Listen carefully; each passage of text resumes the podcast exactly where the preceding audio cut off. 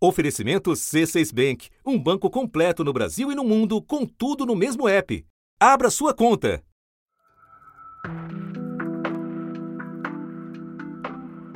Vendas que vinham escalando e chegaram a bater recorde. Em junho, o país exportou ao todo 140 mil toneladas de carne bovina. Em julho, foram 166 mil toneladas. Em agosto, 182 mil. Setembro, 187 mil toneladas. No mês seguinte, o tombo. A exportação de carne bovina do Brasil em outubro teve o menor volume em três anos. O país exportou menos de 100 mil toneladas. A última vez que isso aconteceu foi em 2018, com a greve dos caminhoneiros. Agora explicando a exportação de carne bovina para a China foi suspensa, cumprindo o protocolo entre os dois países. A medida é temporária, até que as autoridades chinesas concluam a avaliação das informações sobre os casos. O embargo dos chineses já dura dois meses e começou depois de dois casos atípicos de vaca louca em Minas Gerais e Mato Grosso. Nesta semana, depois de muito prejuízo, veio um primeiro sinal verde. As autoridades alfandegárias chinesas anunciaram que vão aceitar pedidos de importação da carne bovina do Brasil que tinha que tenha recebido certificação sanitária antes de 4 de setembro. Mas, para o que foi produzido depois dessa data, o sinal vermelho continua aceso.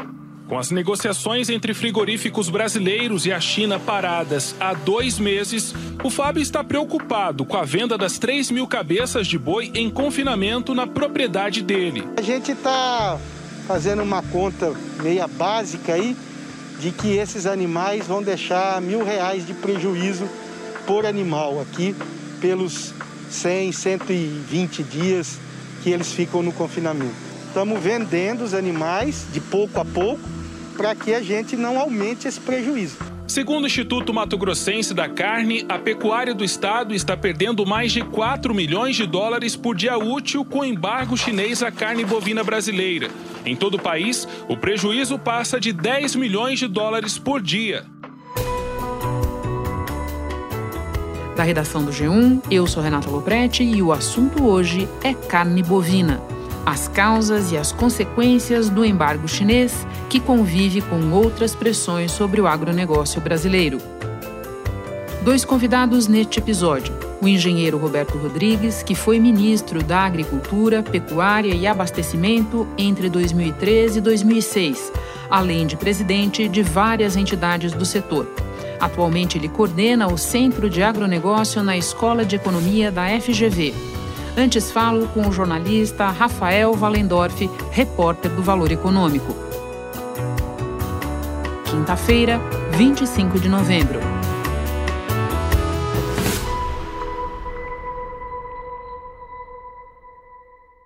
Rafael, você pode começar nos explicando o que é que existe de específico no protocolo Brasil-China de venda de carne que acabou levando o nosso país a ter que suspender as suas exportações de bovina? Ô, Renato, o que tem de diferente nesse protocolo bilateral entre Brasil e China é a questão da autossuspensão, realmente. A suspensão ocorreu no dia 4 de setembro, quando o Brasil identificou dois casos atípicos do mal da vaca louca, um em Minas Gerais e outro em Mato Grosso. O mal da vaca louca pode se manifestar de duas maneiras. Na clássica, há uma contaminação do bovino por meio da ração que ele come, feita com a proteína animal. Essa ração é proibida no Brasil. Na forma atípica, uma proteína do animal sofre uma mutação. Desde que a vigilância para a doença começou a ser feita no Brasil há 23 anos, foram registrados cinco casos do mal da vaca louca, todos atípicos. É uma doença cerebral degenerativa fatal que afeta gado e pode afetar humanos se houver consumo da carne contaminada. Esses casos investigados são reportados à OIE, Organização Mundial de Saúde Animal, que inclusive foi rápida ao dizer que, por serem atípicos, representavam um risco insignificante ao rebanho brasileiro. Mas, como o protocolo bilateral determina essa autossuspensão mesmo nesses casos, ela teve que ser feita. E a retomada não tem data para acontecer, não está escrito ali que será dentro de um prazo determinado e depende dessa troca de informações técnicas que sejam satisfatórias para o lado chinês poder reabrir o mercado. Protocolo também fala de uma visita, não que não necessariamente precisa acontecer. Em 2019, o último caso que teve de suspensão, semelhante a esse, não teve essa visita presencial e o mercado mesmo assim foi reaberto. Só insistindo um pouco mais nesse ponto, se eu entendi bem, você explicou para nós que se fosse um outro país, não a China, o Brasil poderia ter esperado para ver o que ia acontecer, é isso? Justamente, como o Brasil já reportou esses casos ao IE, que é para quem ele precisa reportar todos os casos de saúde animal, é, ele não teria que ter feito essa autossuspensão. Só foi feita porque tem essa questão específica no protocolo com a China. Tá, você mencionou a visita. Pode detalhar para nós o que, que o governo brasileiro vem fazendo para regularizar a situação? Desde a notificação, é, existem conversas técnicas né, entre o Ministério da Agricultura, das Relações Exteriores e o GACC, que é a Administração Geral de Alfândegas lá da China. Essa semana, o ministro do Departamento de Promoção do Agronegócio, lá do Itamaraty, o Alexandre Gislene, ele disse que as partes, Brasil e China, já estão na nona rodada de negociações e o lado brasileiro diz que todas as informações já foram entregues, que agora a bola está com os chineses. Segundo o Instituto Mato Grossense da Carne, a pecuária do estado está perdendo mais de 4 milhões de dólares por dia útil com embargo chinês à carne bovina brasileira. Em todo o país, o prejuízo passa de 10 milhões de dólares por dia. Nesse ano, mais de 56% do que nós exportamos de carne foi para a China. E desde que houve essa suspensão, é, houve um impacto significativo nos preços né, ao produtor. A arroba, por exemplo, estava em torno de 315, caiu para 270 reais a arroba, né, uma queda de 14%. O preço da carne teve queda de 0,31% em outubro, depois de 16 meses de alta, segundo o IBGE. Apesar da trégua, o produto acumula alta de mais de 22% no último ano e inflação superior a 10% entre janeiro e outubro. Rafael, você cobre essa área, sabe melhor do que nós. Toda vez que acontece um episódio desse tipo, é natural que pelo menos parte dos produtores se queixe da atitude do governo, do ritmo das providências. Você acha que essa queixa que a gente ouve aqui e ali tem procedência ou que o governo brasileiro está fazendo o que é possível fazer nos prazos em que é possível fazer. Qualquer setor que deixa de vender para o seu principal cliente em um momento de, de, preço bom, de dólar alto, de dificuldades internas aqui para o consumo mais baixo né, de carne, vai criticar, vai gerar críticas. E isso realmente aconteceu, mas nada capaz de turvar a relação de apoio que o agronegócio tem à ministra Tereza Cristina. Eles entendem que ela tem um papel importante assim nessa questão diplomática mesmo, dela ser uma chanceler, né? Recentemente ela foi à Rússia, voltou com boas notícias, ela age rápido nesses temas. O que se tem com a China realmente é, é um cuidado mais específico, um cuidado especial no trato para não haver nenhum ruído de comunicação também que possa atrapalhar essa, essa relação. Em 2019, houve um caso de vaca louca em Mato Grosso e houve também a autossuspensão como agora, mas as exportações lá foram retomadas em 13 dias, né? Então ninguém se arrisca a dar uma estimativa de quando vai ser essa reabertura, um palpite sobre a data específica. De ambos os lados, a gente também conversa com a embaixada da China aqui em Brasília e todos tratam o assunto tecnicamente justamente para não, não surgir nenhum ruído de comunicação que já atrapalharam as relações em outros momentos, como no início da pandemia, identificação de casos de pessoas infectadas com a Covid-19 nos frigoríficos. A contaminação pelo coronavírus em frigoríficos assusta vários estados e é grave num dos maiores polos agropecuários do Brasil. Funcionários de sete frigoríficos foram testados em Rio Verde, Goiás. E o número de contaminados assustou as autoridades municipais. Bom, você falou em reabertura. Eu imagino que você esteja se referindo ao momento em que a retomada das vendas vai ser 100% normalizada. Então eu termino te perguntando qual é o significado dessa autorização parcial de retomada concedida agora pela China. Qual o impacto dela? A notícia da liberação das cargas foi recebida como um sinal de boa vontade da China pelos frigoríficos brasileiros, com aqueles que a gente conversou. É, há uma leitura também de que foi uma boa jogada comercial da China com o fim do ano se aproximando, a demanda, a demanda por carne aumenta lá, os estoques internos, principalmente de carne suína, que estavam altos, caem. Então, trata-se de um volume considerável de carne bovina que já estava lá, pronta para entrar na China. Isso também dá um tempo para eles lá seguirem com as negociações, com as avaliações técnicas para essa reabertura total, a retomada normal das compras, que é o que o setor aqui almeja de fato. Não existe um número oficial, mas o mercado estima entre 100 e 140 mil toneladas de carne bovina que já haviam sido certificadas até 3 de setembro e que estavam paradas no, nos portos da China nos cálculos do mercado, isso representa quase um bilhão de dólares em carne, né? É um valor considerável. E é um alívio também porque destrava o fluxo do comércio, né? São navios e containers que, estavam parados na China, nos portos, enquanto o mundo passa por uma crise nesse setor aí, com alta nos preços dos fretes marítimos, escassez de container. Então, tudo isso entra na conta dos empresários brasileiros. No mundo todo, falta container para o transporte de cargas. Na indústria de eletroeletrônico, 78% das empresas relataram atrasos nas entregas de matéria-prima em agosto. Para abastecer a linha de produção com o um insumo importado e não deixar a fábrica parada, só pagando caro. Mas o Brasil ampliou as vendas né, para alguns outros destinos e um deles foi os Estados Unidos, o que até gerou uma reação dos pecuaristas de lá que pediram para o USDA para suspender a importação de carne bovina brasileira. Um senador americano chegou a apresentar uma proposta no Congresso para criar essa barreira, mas no Brasil a medida que é considerada improvável, a ministra também disse que não há motivos sanitários para isso e que seria um embarque comercial. Então ela confia na credibilidade conquistada ali pelo Serviço Sanitário do Brasil e na boa relação que ela tem com o secretário de Agricultura de lá, o Tom Vilsack.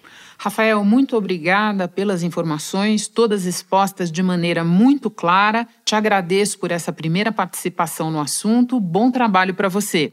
Obrigado, Renata. Agradeço pelo convite e desejo sucesso a todos. Agora me espera só um pouquinho que eu volto já já para ouvir o Roberto Rodrigues. Com o C6 Bank, você está no topo da experiência que um banco pode te oferecer. Você tem tudo para sua vida financeira no mesmo app, no Brasil e no mundo todo. A primeira conta global do país e atendimento personalizado, além de uma plataforma de investimentos em real e dólar com produtos exclusivos oferecidos pelo C6 em parceria com o JP Morgan Asset Management. Quer aproveitar hoje o que os outros bancos só vão oferecer amanhã? Conheça o C6 Bank. Tá esperando o quê? C6 Bank. Roberto, dado o peso da China na lista das nossas parcerias comerciais, qual é o peso de um embargo de dois meses na venda de carne bovina para eles? Olha, o Brasil exporta 30% da carne bovina que produzimos aqui. Desses 30%, metade vão para a China. Ou seja, a China compra 15% da carne bovina que produzimos aqui. Dois meses e meio sem exportar para a China, significa uma redução de, do mercado maior do que 30%. Obviamente, essa redução teve um efeito direto na queda dos preços do boi em aqui no Brasil. A última vez que nós tivemos um episódio semelhante foi em 2019 e ele durou muito menos, durou quase um mês. Por que demorou tanto mais desta vez, lembrando que o problema ainda não está inteiramente resolvido? O argumento esgrimido pelas autoridades alfandegárias chinesas é que era um tema eminentemente técnico e ela queria esclarecimentos recorrentes com perguntas que foram sendo repetidas e formuladas uh, à medida que as respostas iam chegando na China, surgiam novas perguntas para que houvesse um cabal esclarecimento quanto ao tema. Hoje temos uma notícia importante para o setor pecuário brasileiro a GACC comunicou à nossa embaixada em Pequim eh, a autorização para a entrada dos contêineres eh, de carne brasileiro com o certificado sanitário internacional emitido até dia 3 de setembro de 2021. Continuamos as negociações para a retomada das exportações. Os contêineres que estavam em portos chineses ou asiáticos ou a caminho da China desde 4 de setembro tiveram autorização para desembarque. Mas isso não significa que o comércio integral tenha sido retomado. A gente tem a esperança que isso aconteça ainda ao longo das próximas semanas, dentro desse ano. A gente deve entender que a pandemia tem alguma coisa a ver com essa dificuldade maior? Acredito que sim, Renata. A pandemia trouxe uma condição interessantíssima global para o mundo, né? Houve um aumento de demanda por alimento. Houve um problema sério de segurança alimentar em muitos países do mundo. Então, todos esses países correram a comprar mais para fazer estoques de todos os produtos alimentares, e energia e fibra também.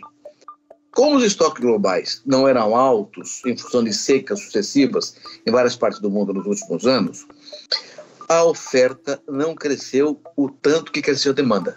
Resultado: os preços subiram no mundo inteiro de alimentos. Houve uma inflação de alimentos no mundo inteiro. No mundo inteiro, quero reiterar isso. No Brasil, essa inflação teve uma dimensão acelerada por causa do câmbio. A desvalorização do real frente ao dólar elevou ainda mais eh, os preços agrícolas brasileiros, eh, fazendo com que essa inflação ficasse mais acelerada aqui no país. Então, realmente, a pandemia teve como fator, como resultado, uma inflação de alimentos, uma demanda crescente no mundo todo e, portanto, problemas na relação oferta e procura. A gente tem notícia de que outros países estejam enfrentando ou tenham enfrentado recentemente dificuldades semelhantes para vender seus produtos para a China ou é um problema específico do Brasil, você diria? Naturalmente, a, a crise política, diplomática entre Estados Unidos e China lá atrás trouxe problemas muito maiores do que esse, com, com realmente gravantes nas exportações americanas para a China. Mas está sendo superado paulatinamente é, a, a, inimizade está sendo é, consertada, modo que eu acho que é um, um, tema que já só ocorreu conosco por, um fato, por uma causa, digamos assim, consistente, né? Outro fator que entrou em cena nos últimos dias foi uma comissão da União Europeia indicando a possibilidade de encerrar a importação de produtos aspas, fortemente ligados ao desmatamento, fecha aspas, e entre esses produtos estão duas das commodities mais exportadas pelo Brasil, soja e carne. Como é que você interpreta essa decisão ou esse indicativo de decisão? Que outro tipo de dificuldade o produtor brasileiro pode estar prestes a enfrentar? É uma espécie de barreira não tarifária, né? Usa-se o argumento ambiental, que é um argumento procedente, legítimo, uh, para criar uma dificuldade de exportações por parte do Brasil.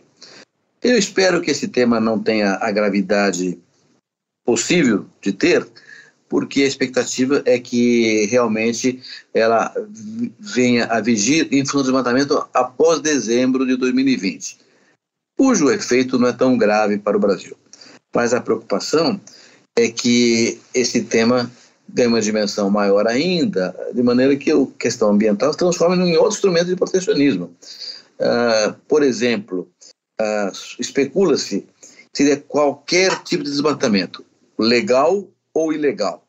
E aí teria um, um, um arbítrio uh, importante colocado pela União Europeia, porque se nós temos uma legislação que permite desmatar e o desmatamento é feito legalmente, não haveria nenhuma razão para nenhum país do mundo colocar uma restrição para importar produtos daquela área legalmente desmatados. O que é ilegal, nós, brasileiros, não admitimos, não aceitamos e queremos vigorosamente que o governo tome providências para acabar de uma vez por todas com todo tipo de de ilegalidades, desmatamento ilegal, incêndio criminoso, invasão de terra, garimpo ilegal, tudo que é ilegal tem que ser resolvido. Uma das revistas científicas mais respeitadas do mundo, a Science, publicou um estudo que relaciona uma parte da produção e da exportação de carne e soja do Brasil ao desmatamento ilegal da Amazônia e do Cerrado. 18 a 22% de toda a soja produzida na Amazônia brasileira e no Cerrado Mato Grossense, que é exportada para a União Europeia, está potencialmente comprometida, ou seja, produzida em fazendas que fizeram desmatamento ilegal. No caso da pecuária, o estudo analisou os estados do Pará e de Mato Grosso e constatou que pelo menos 17% das exportações de carne desses dois biomas para a União Europeia podem estar comprometidos com o desmatamento ilegal. Agora, o que nós não podemos admitir é que terceiros países, a União Europeia, quem quer que seja, coloque uma restrição a uma lei brasileira. Se a lei permite desmatar e o desmatar é feito legalmente, não vejo como pode um outro país dizer, não, nós não aceitamos a lei brasileira. Aí seria uma, uma interferência, do meu ponto de vista, ilegítima em relação ao comércio internacional. Agora, O que for desmatamento ilegal, eu sou o primeiro a dizer, não pode ter e a restrição faz sentido. Roberto, duas coisas que você falou e que eu anotei aqui especialmente. Um, quando eu te perguntei de outros países que poderiam estar enfrentando dificuldades semelhantes, e você me disse que está bastante focado nas questões do Brasil. E outro momento, quando você deu ênfase à questão da segurança alimentar. Por isso eu quero terminar te perguntando por que essa ênfase, como é que você está vendo este problema no Brasil no momento e de que forma a nossa produção tem que ter essa preocupação em mente? A gente sabe que a Europa, a Europa os europeus passaram fome durante a Segunda Guerra Mundial. Terminada a guerra, decidiram que jamais passariam fome e montaram toda uma estratégia de produção de alimentos rastreada na PAC, Política Agrícola Comunitária, cuja ênfase era subsídio, subvenção ao produtor rural. Por quê? Ele era bonitinho? Porque o produtor rural é o único agente capaz de produzir alimentos e com isso garantir segurança alimentar. Isso trouxe uma forte ação dos países desenvolvidos do mundo todo, sobretudo os Estados Unidos, depois Japão e outros países do mundo todo, cuja base foi subvenção, subsídio para o agricultor produzir para garantir segurança alimentar. A segurança alimentar é uma condição essencial para a paz, para paz política, para paz social. Qualquer país, um homem com fome é um homem bravo. Um homem com um filho com fome é um homem muito bravo. Milhares de homens e mulheres com filhos com fome fazem a revolução. Então, acabar com a fome é um instrumento absolutamente essencial para garantir a paz. Não há paz quando houver fome. A segurança alimentar é mecanismo para a paz e quem produz isso é o produtor rural. O que aconteceu com a pandemia, Renata? A pandemia acendeu duas, dois grandes faróis para a humanidade no curtíssimo prazo. Hoje, ontem, na verdade segurança alimentar e sustentabilidade. E quem faz isso? É o agro. Segurança alimentar é o agro, sustentabilidade é o agro. Qual agro? O agro tropical do planeta. Que agro tropical é esse? É o da América Latina, o da África subsaariana e de vários países asiáticos. E o Brasil detém, Renata, a primazia da tecnologia tropical sustentável. Nós temos uma tecnologia tropical invejada no mundo inteiro pela sua sustentabilidade, com uma característica ímpar.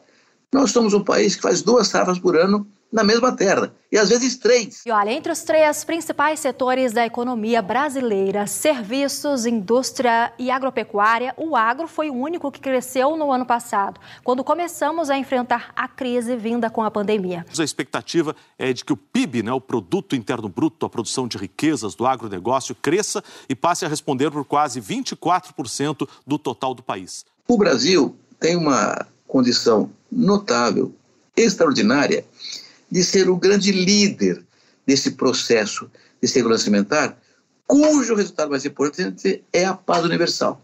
Porque nós temos tecnologia, temos gente, temos competência, temos instrumental, temos equipamentos, temos insumos para fazer essa coisa acontecer.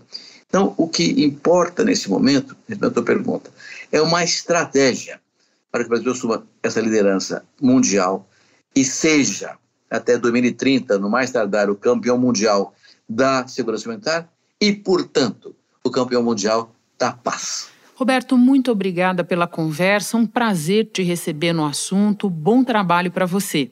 Prazer foi meu. Estou à disposição sempre, minha filha. Um grande abraço para você. Este foi o assunto podcast diário disponível no G1, no Globoplay ou na sua plataforma de áudio preferida. Vale a pena seguir o podcast na Amazon ou no Spotify, assinar no Apple Podcasts, se inscrever no Google Podcasts ou no Castbox e favoritar na Deezer. Assim você recebe uma notificação sempre que tiver novo episódio. Eu sou Renata Loprete e fico por aqui. Até o próximo assunto.